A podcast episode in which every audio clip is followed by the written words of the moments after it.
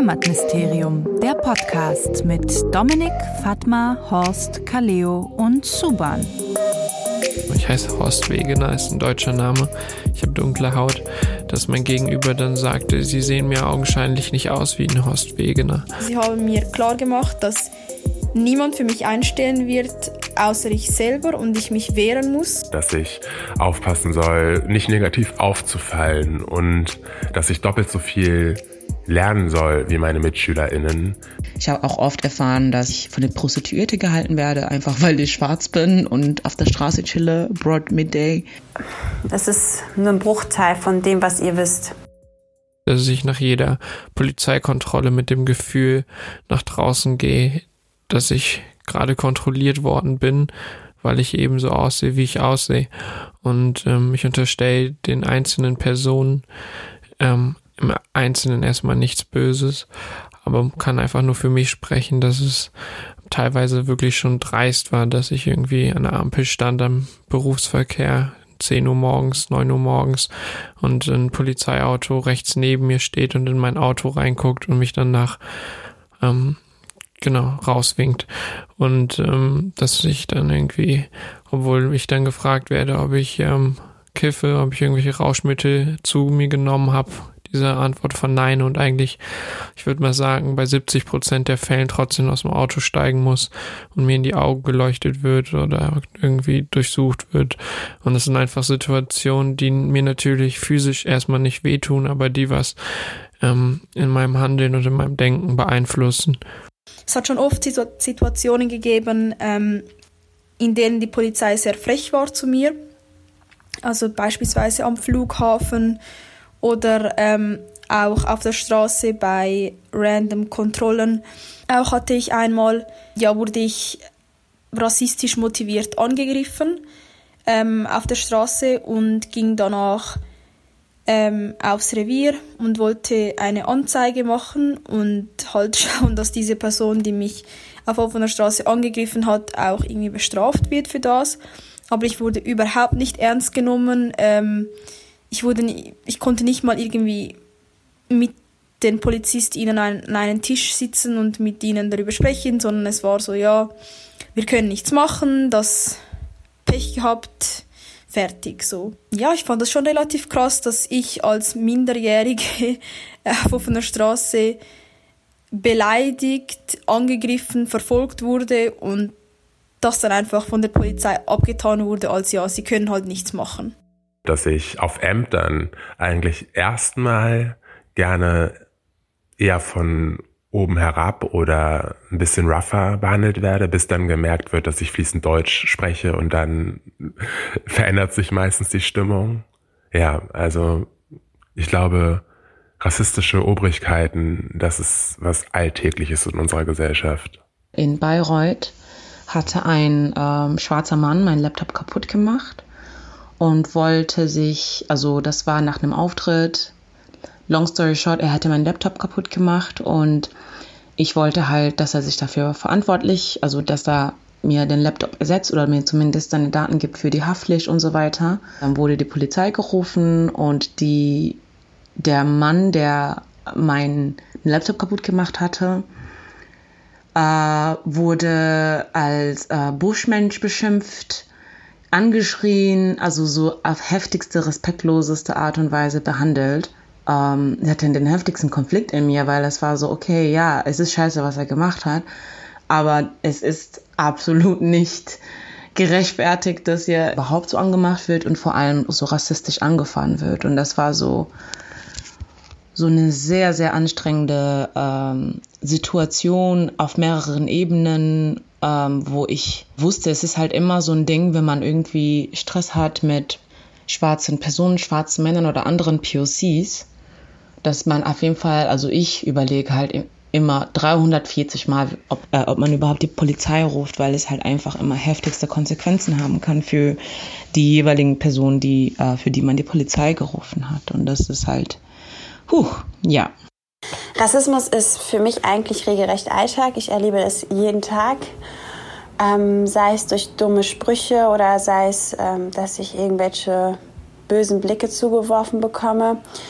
Ähm, in meinem Fall ist es ja auch so, dass ich nicht nur ähm, eine Frau bin, sondern auch äh, Muslima, ein Kopftuch trage und schwarz bin.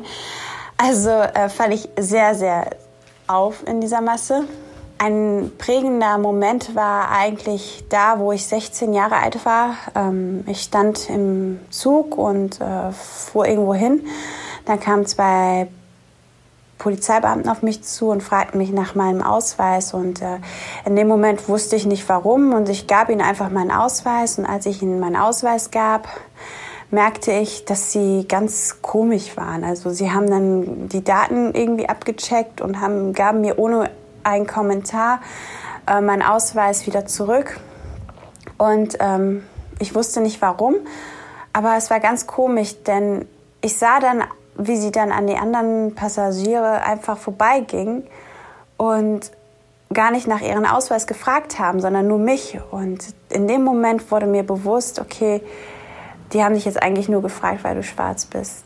Mein Vater hat mich schon sehr früh auf Rassismus vorbereitet. Das hat er so gemacht, indem er meinte, dass ich in der Schule extra doll aufpassen soll, dass ich mir extra viel Mühe geben soll, dass ich aufpassen soll, nicht negativ aufzufallen und dass ich doppelt so viel lernen soll wie meine MitschülerInnen, weil ich selbst, wenn ich das gleiche Ergebnis erzielen würde, trotzdem immer noch nicht die gleiche Anerkennung bekommen würde oder das gleiche Zugeständnis wie weiße Menschen. Ich weiß noch, als es dann halt normal Streitigkeiten zwischen den Kindern gab oder ja, ich mich mit jemandem gestritten habe und das dann vielleicht irgendwie eine kleine Prügelei oder so gab, ähm, hat meine Familie relativ krass reagiert. Also sie haben mir klar gemacht, dass niemand für mich einstehen wird, außer ich selber und ich mich wehren muss und ich ähm, immer zurückgeben muss. Also das klingt jetzt vielleicht ein bisschen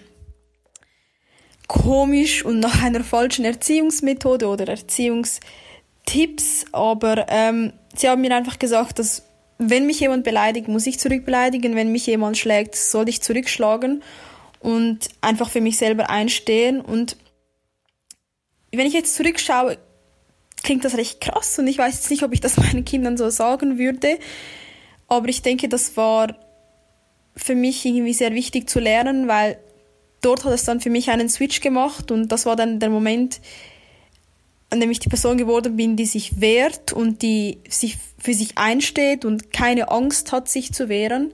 Als ich literally ankam, war sie so, Girl, du musst aufpassen. Männer werden dich hier exotisieren, weil du schwarz bist. Du wirst in der Schule vielleicht schlechtere Noten bekommen du wirst äh, auf der Straße angemacht. Also sie hat mir literally alles einmal aufgezählt, was man in Deutschland erleben wird. Wenn ich in der Schule einen Fall geschildert habe, der meiner Meinung nach unfair war, in meinen Augen, hat sie nie gezweifelt daran und gesagt, ja, ja, komm, das bildest du dir ein. Sie war einfach so, ja, hey, vergiss nicht, wir leben hier in einem Land, wo wir als fremd und ähm, minderwertig im Prinzip betrachtet werden. Das, das ist, das glaube ich dir, dass hier das passiert ist ich muss sagen, und ich bin auch sehr froh, dass ich ähm, sehr starke Eltern hatte oder auch eine sehr starke Familie, die mich immer sehr stark empowert haben und mir immer bewusst gemacht haben, dass es nicht einfach ist als Schwarze, aber ich mich nicht äh, vergessen soll und ähm, immer meine Ziele immer vor Augen haben soll. Und äh, auch wenn die Lehrer immer wieder gesagt haben, ähm, ja, ich werde wahrscheinlich das Abitur nicht schaffen, weil ich einfach ähm, nicht die Kapazität besitze wie andere, wie alle anderen und auch nicht das Wissen haben kann wie alle anderen, weil ähm, meine Eltern ähm, ja nicht weiß sind meine Eltern haben auch selber sehr viel Rassismus erlebt, sehr viel, sehr, sehr viel durchgemacht, aber ähm, sie haben immer wieder klar gemacht, dass äh, wir ähm, hier nicht akzeptiert werden, aber wir unser Bestes geben müssen.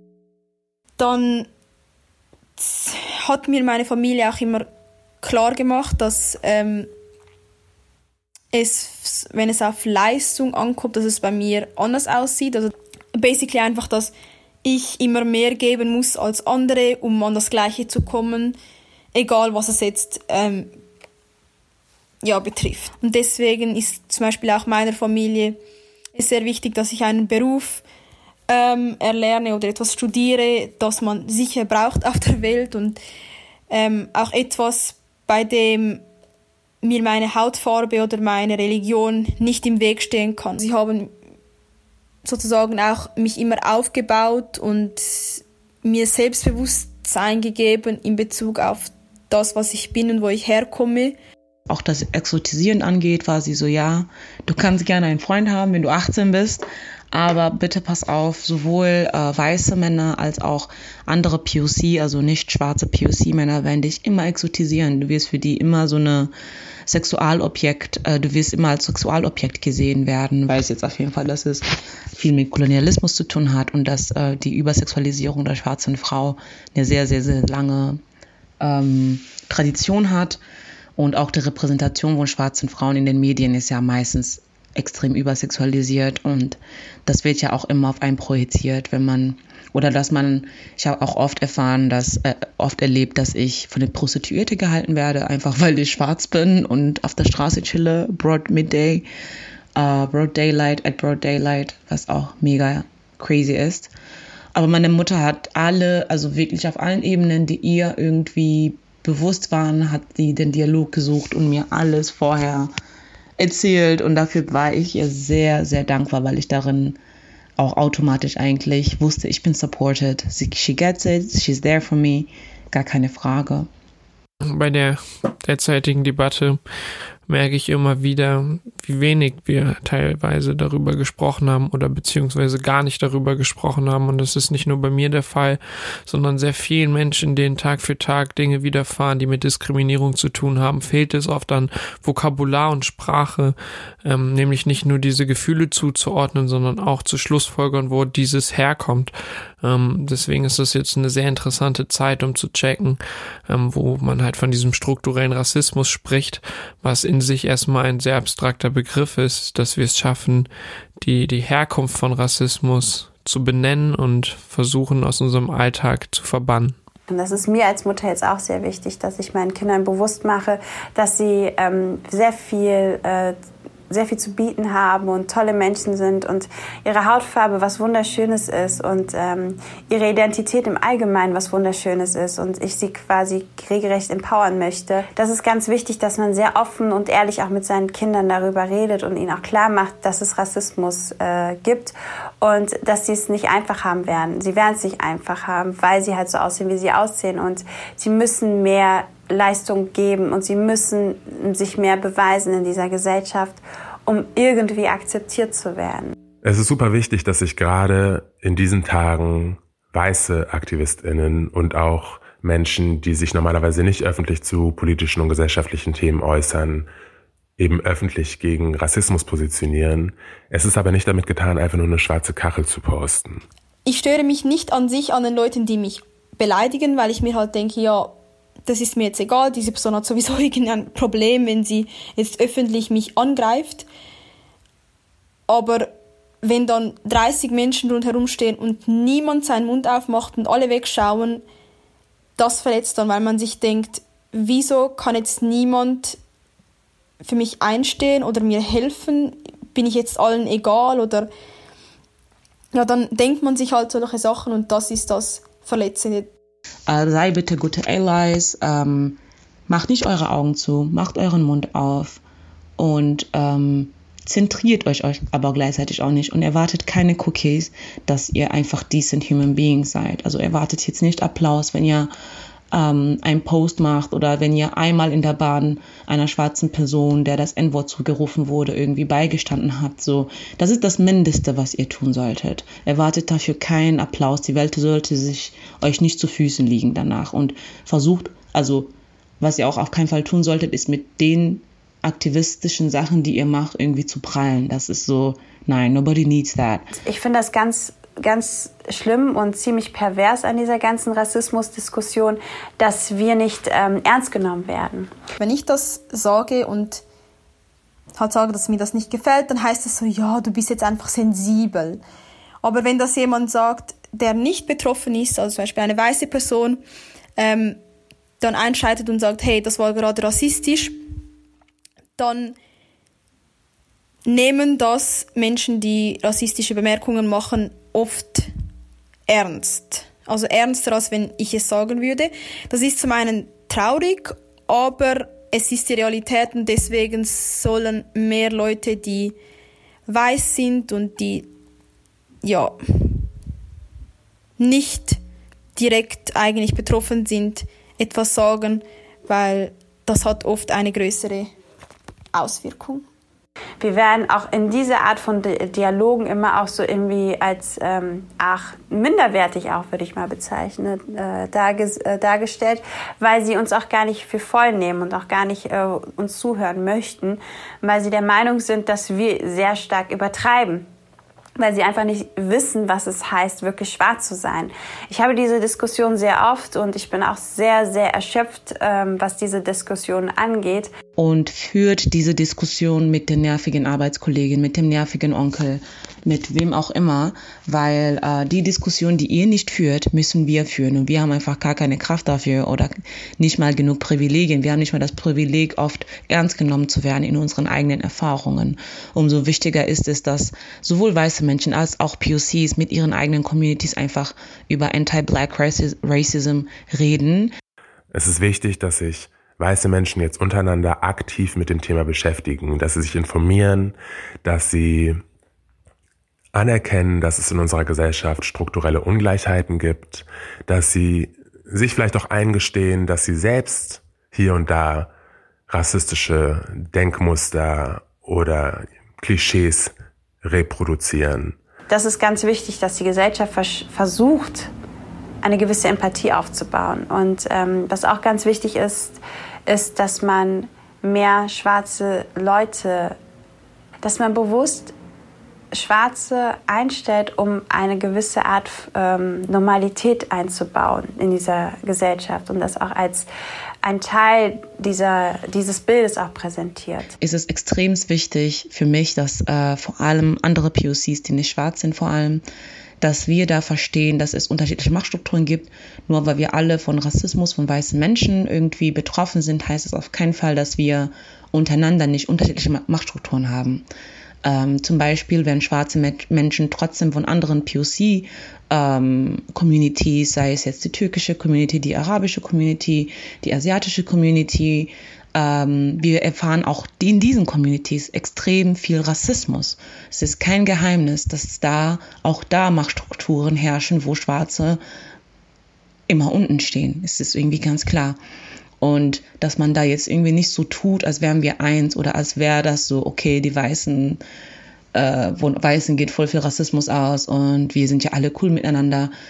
Ja, wir sollten uns auf jeden Fall miteinander solidarisieren, aber mit immer mit einbeziehen, dass ähm, auch ihr extrem viele Privilegien gegenüber schwarzen Menschen habt und ähm, da auch in eure Allyship auf jeden Fall nicht ähm, ignorant, euch nicht centered und ähm, nicht sofort, wenn wir über Schwarze, wenn wir über Black Lives Matter reden, dass ihr nicht versucht, eure Communities zu zentrieren und eure Probleme zu, zu zentrieren, ähm, sondern dass wir immer möglichst versuchen, einander solidarisch beizustehen und nicht versuchen, uns den Fokus einander zu stehlen. Und zwar sollen sie sich informieren, weil wenn sie nicht informiert sind und gar nicht wissen, was ist rassistisch oder was verletzt ähm, Schwarze, dann können sie gar nicht einstehen und können gar nicht realisieren, dass eine Situation problematisch ist. Und wenn man sich jetzt fragt, ja, wie kann ich mich informieren? Ja, es gibt online so viele Sachen, es gibt Bücher, es gibt Podcasts, es gibt YouTube-Videos, es gibt alles Mögliche. Und man kann sich auch im echten Leben informieren. Also wenn jemand von seinen Erfahrungen spricht, also wenn jetzt eine schwarze Person erzählt, ähm, was ihr geschehen ist oder was sie problematisch findet, dann muss man ihr zuhören, das ernst nehmen. Und wenn sie wirklich anfangen, sich zu erklären und zu äh, sagen, wie, Beispiel, wie beispielsweise, ich habe doch schwarze Freunde, er findet das zum Beispiel gar nicht schlimm, wenn ich das sage, das ist auch eine Art von Rassismus, weil du dich für etwas Besseres hältst und äh, versuchst, meine Emotionen komplett zu ignorieren und meine Gefühle komplett zu missachten, nur weil du, in, äh, weil du denkst, du bist im Recht. Es ist wichtig, dass weiße Menschen den Mund aufmachen und ansprechen, wenn ihnen rassistische Dinge auffallen. Und dass sie anfangen, die Aufklärungsarbeit zu leisten, die all die Jahre eben schwarze Menschen und People of Color für sie machen mussten. Ja, ich, ich liebe alle Leute, ich bin links, bla bla.